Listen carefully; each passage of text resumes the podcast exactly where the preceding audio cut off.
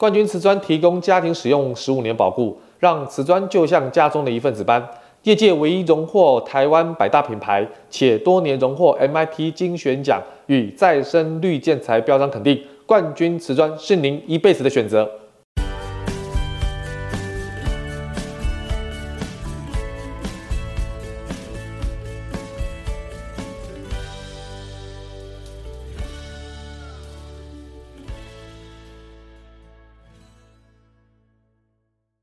欢迎收听你家我家，我是 Jordan。哇，各位你家我家的 Parkes 的听众，兔年好！在开工日的第三天呢，我们今天还是要跟大家拜个晚年，先祝大家在兔年哈，这个赚钱赚到吐啊，扬眉吐气啊！但是最基本的还是要一切健康平安的哈。那这个都是呃我们大家所希望的事情，但是所以我 Jordan 也希望。呃，有长期在关注我们点一点室内设计的网络媒合平台，不管是粉丝团 YT 或者是 Podcast，这是 IG FB 哈，都希望大家健健康康，然后能够有一个舒适的家。因为各位有没有发觉，不管是过年过节团圆，家就是我们最重视的。所以今天呢要跟大家分享啊，我们要集结所有顶尖设计师哈，来告诉大家，一般民众在装潢最容易忽略的一些环节啊，哪些环节是我们最最后悔的、最疏漏的事情，一定要提醒大家啊！一定要提醒大家。我觉得，呃，如果把装潢当当做是一个呃战争的话，哈，我觉得呃这个战争呢，前期的作战很重要哦，前期作战很重要。什么叫前期作战很重要呢？我们就要先了解装潢的整个顺序是什么啊？装潢顺序是吧？第一个当然就是前期的设计。设计完之后呢，这些啊设计约都没有问题的话，进行到工程的话，就要主体的拆改、水电的改造，再来就是木工，再来是贴砖，再来是刷这个墙面漆，啊，再来是橱柜的安装，再来是地板的安装，再来是开关的插座的安装，还有灯具的安装，再来是五金洁具的安装，再来就是窗帘的安装，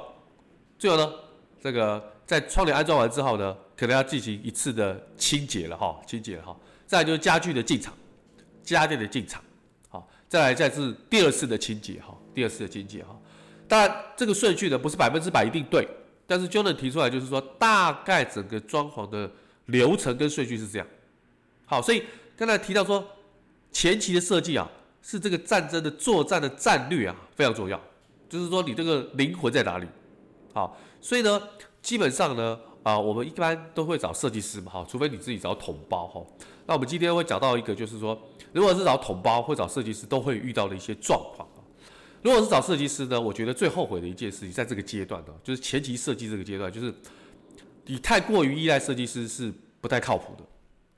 一定要自己做功课，因为房子是我们自己屋主要住的，不是设计师要住的，所以很多生活的形态跟生活的习惯。当然，你可以跟设计师完整报告沟通，但是难免有疏漏的地方，所以你要特别的注意，把自己的一些特殊的喜好跟不同于一般家庭的生活形态，一定要告诉设计师啊，一定要告诉设计师哈。那你不能说完全只听设计师的意见，没有自己的意见，这样不行啊，这样不行的。那么第二个后悔的地方就是说哈，设计师当然跟统包之中有这个装潢的顺序，这个当然是很专业的部分。但是很多屋主喜欢自己先购买一些建材或者是一些家具，这不是不对。但是你要跟设计师沟通，就是这个装潢顺序跟这个购买这些建材跟家具的这个时间点有没有很 match，有没有很吻合？你不能说都已经施工完毕了之后，你再去买另外的建材，那其实你会造成很多设计师跟头包师傅的困扰。好，所以这个是非常重要的关键了。再就是说后悔什么？这个阶段哈，后悔就是说没有找。这个这个这个签约啊，签什么？签设计约？签什么？签拆除合约？签什么？签施工的工程合约啊？呃，我相信这现在中南部很多台湾的一些民众呢，因为相信很多自己认识的统包师傅，尤其是自己认识的哈，所以这个时候一定要写合约书，这个黑白纸黑字的这个所谓的价格一定要写得清清楚楚哈，清清楚楚哈，在在。有个重点哈，很多人那个丈量不仔细，丈量不仔细哈。什么叫丈量不仔细？就是说他去买，因为我就得刚刚提到说很多呃这个民众自己去买一些建材的材料，但是这个建材的材料的尺寸你怎么知道？所以很多屋主是自己去丈量，但是自己丈量专不专业呢？哇，他没有跟设计师做一个所谓的讨论跟确认，因为设计师一定也会丈量。如果有些建材是你主动说，我认识比较什么大的盘商啊，可以拿到比较便宜的建材，你跟设计师有提了，但是你第二个动作，你一定要跟设计师在尺寸上要做确认，避免说要施工的时候啊，发觉建材的尺寸不对，这个时候呢，可能要增加或减少，又要延宕工期的收工日期啊，这个是很麻烦的地方啊。好，所以各位。在所谓前期设计的一些内容当中，哈，这些比较大项的，我先提出来给大家做一个呃报告。再就是主体的拆改，哈，主体的拆改，哈，遵循的几个这个重点，就第一个安全第一，啊，第二个功能第二，美观第三的原则了，哈。所以呢，不管是拆墙啦、砌墙啦，或者是啊拆这些什么的窗户啦、窗框等等，都是一样。好，那。你拆墙哦，就是你隔间有变动的时候，一定要非常注意哈，不能随意的拆除屋内的承重墙。所以承重墙跟非承重墙的区别呢，我觉得承重墙的厚度哦，大概都要超过二十四厘米以上。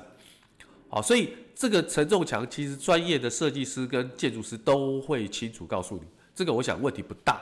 好，问题不大，只是你要自己特别了解。如果是你找统包的话。那么统包的话，有时候会比较粗心大意的话，没有那么了解的话，你自己要特别了解哈。所以大概承重墙哈，呃，都是比较一定的厚度啊，非承重墙的厚度大概就十厘米有左左右而已啦。啊，所以基本上哈，内墙有很多都是非承重墙哈，那是新的建筑法规啦。那旧的像公这个公寓就不一定喽，你就要听从这个建这个建筑师或者是设计师的专业哈。那再就是说，梁柱当然也不能拆改啊。这梁柱完全拆改的话，那到这个上下楼板就会掉来掉去啊，这个很相当危险的哈，相当危险哈。再就是水电的改造哈，这个水电改造跟主体墙拆改这两个环节当中哈，还要再进行一个所谓的简单的测量啊，就是说简单的什么测量？橱柜的测量。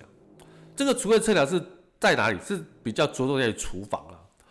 主要包括就是看看油烟的哈，就是说抽油烟机的插座位置会会不会影响哦以后油烟机的安装。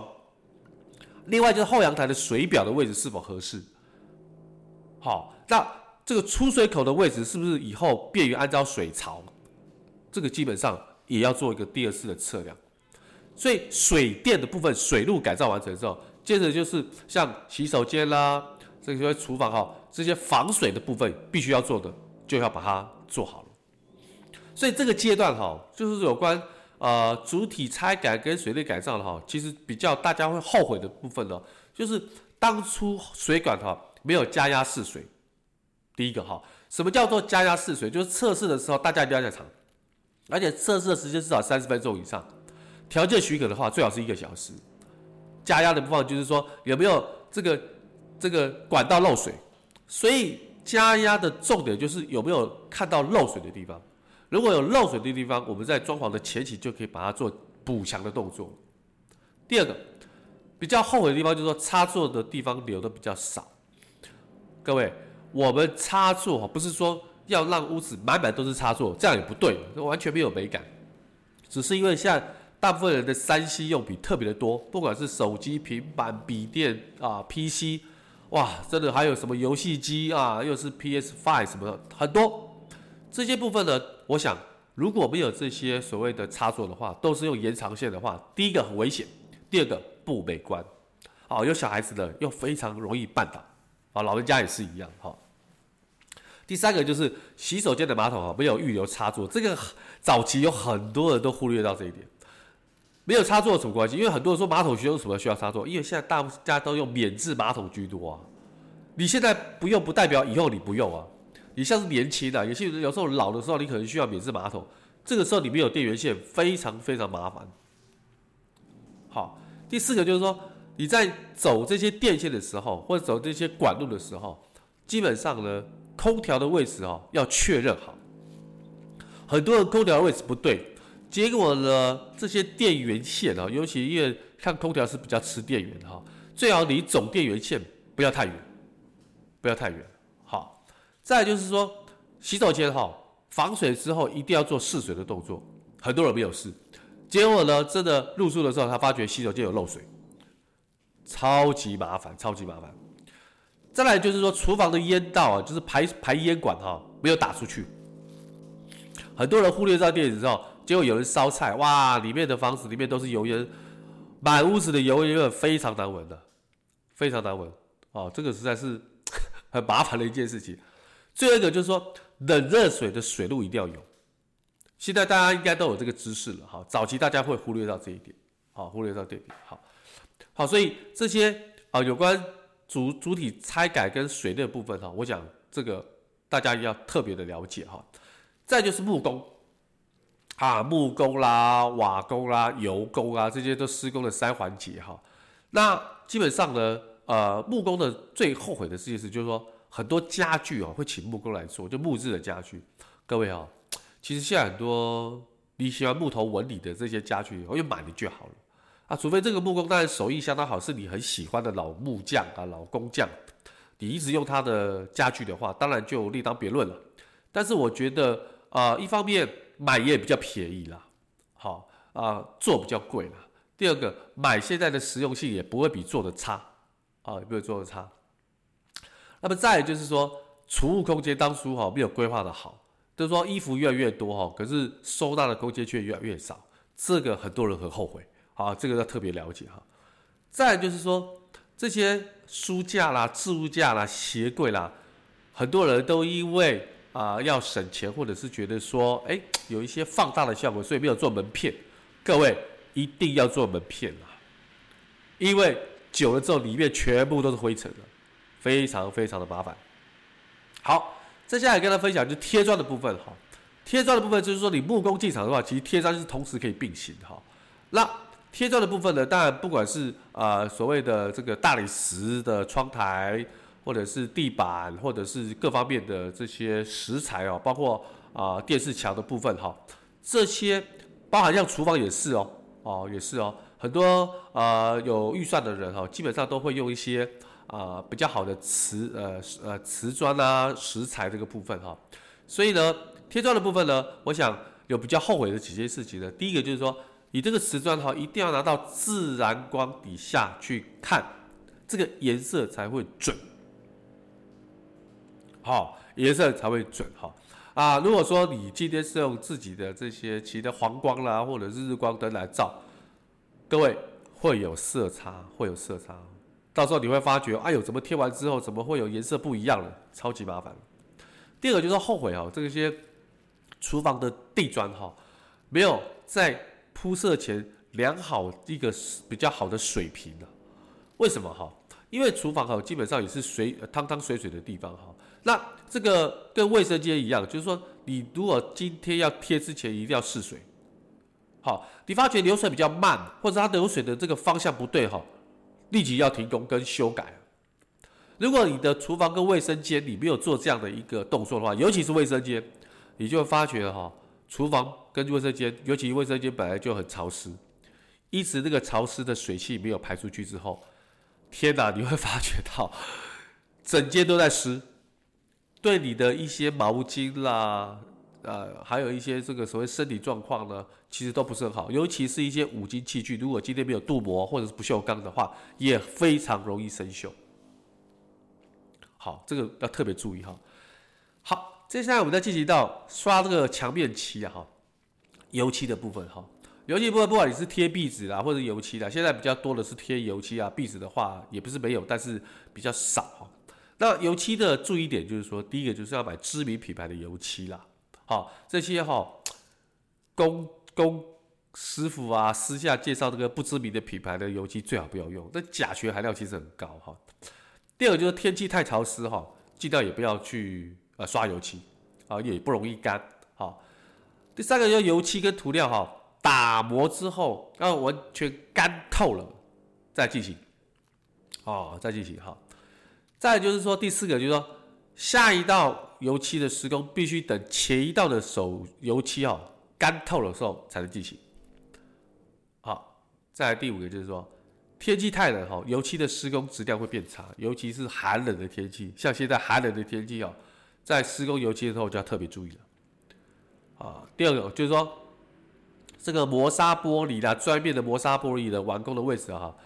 要用报纸哈保护好，保护好哈。接下来就是橱柜的安装哈，橱柜安装有几件很多后悔的事情要跟大家提出，也是我们很多设计师哈常常提出来的。这个千万不要装有门板式的垃圾桶跟台面垃圾桶，各位那个垃圾垃圾桶的味道会被积在那个门板里面，非常难闻。打开门板之后就非常难闻。好，所以尤其是夏天的时候，所以垃圾桶还是要放在外面比较好啊，会比较好。第二就是说，后悔是吧？先装橱柜哈，后装抽油烟机哦，真的出一身麻烦了。这是一个非常大的失误啊，因为会与橱柜之间的缝隙也比较大。抽油烟机是主体，橱柜是副体，不是先装橱柜，要先装抽油烟机。这个安装的顺序哈，一定要特别的小心哈。再来最后一个就是说，后悔用到什么劣质的五金的。我我刚刚跟跟大家。有有提到一个关键哈，就是说有关五金的部分哈，因为常常使用的频率很高，所以呢，不管是开关拉扯哈，一定要用好的五金。很多人为了省钱哦，用比较劣质的五金，或者是那个镀膜看起来很漂亮，其实它是劣质的五金。这个部分非常的麻烦，是因为可能它开关不到一千次，不到五千次，开关就坏掉了。所以橱柜上的五金坏掉之后，你要换橱柜，当然也是麻烦的一件事情了。尤其是不管是厨房的鞋柜的，尤其是房间里的衣柜，那房间里的衣柜呢，它的开关频率也非常的高，所以呢，会造成这个五金的损率也非常高。如果今天我建议的话，我都非常建议大家用大品牌的、国外品牌的，稍微贵一点的。所以，但是它坏的几率很低啊。好，所以我我想哈，这边有一个小小的这个跟大家提醒哈，常常用到的这个柜体或是家具要买好的，那个不常用到的装潢跟家具的，可以用便宜一点的。举例，这个天花板你常常会用到吗？它其实只是一个美观。好，如果说今天你是吊顶式的冷气需要包覆，那可能需要做一些比较好的包饰。如果就你今天是所谓的这个分离式的冷气哈，不是吊顶式的哈，啊，就主机在房屋外面哈，里面是内机的话，那我觉得天花板你就不需要做过多的装饰，因为你把钱花在天花板你也用不到啊，你不如把钱放在一个买一个非常好的沙发，沙发你每天都会坐嘛，非常好的餐桌你每天都会吃饭，餐饮你每天都要做嘛哈，那这些家具或者是衣柜。厨房的柜子，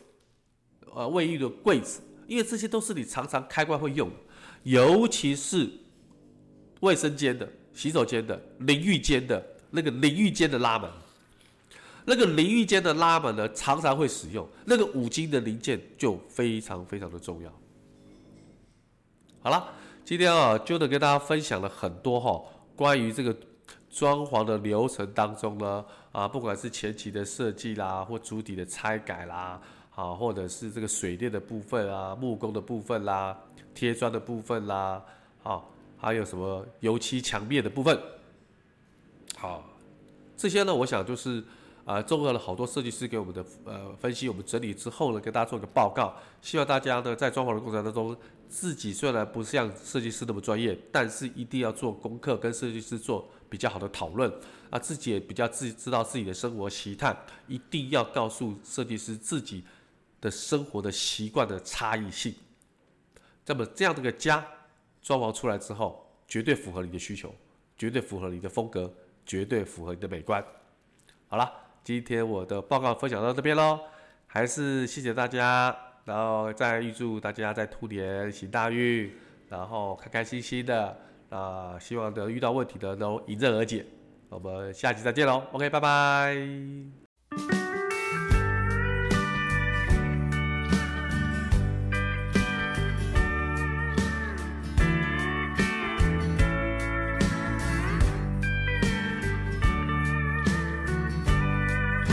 冠军瓷砖提供家庭使用十五年保护让瓷砖就像家中的一份子般业界唯一荣获台湾百大品牌，且多年荣获 MIT 精选奖与再生绿建材标章肯定，冠军瓷砖是您一辈子的选择。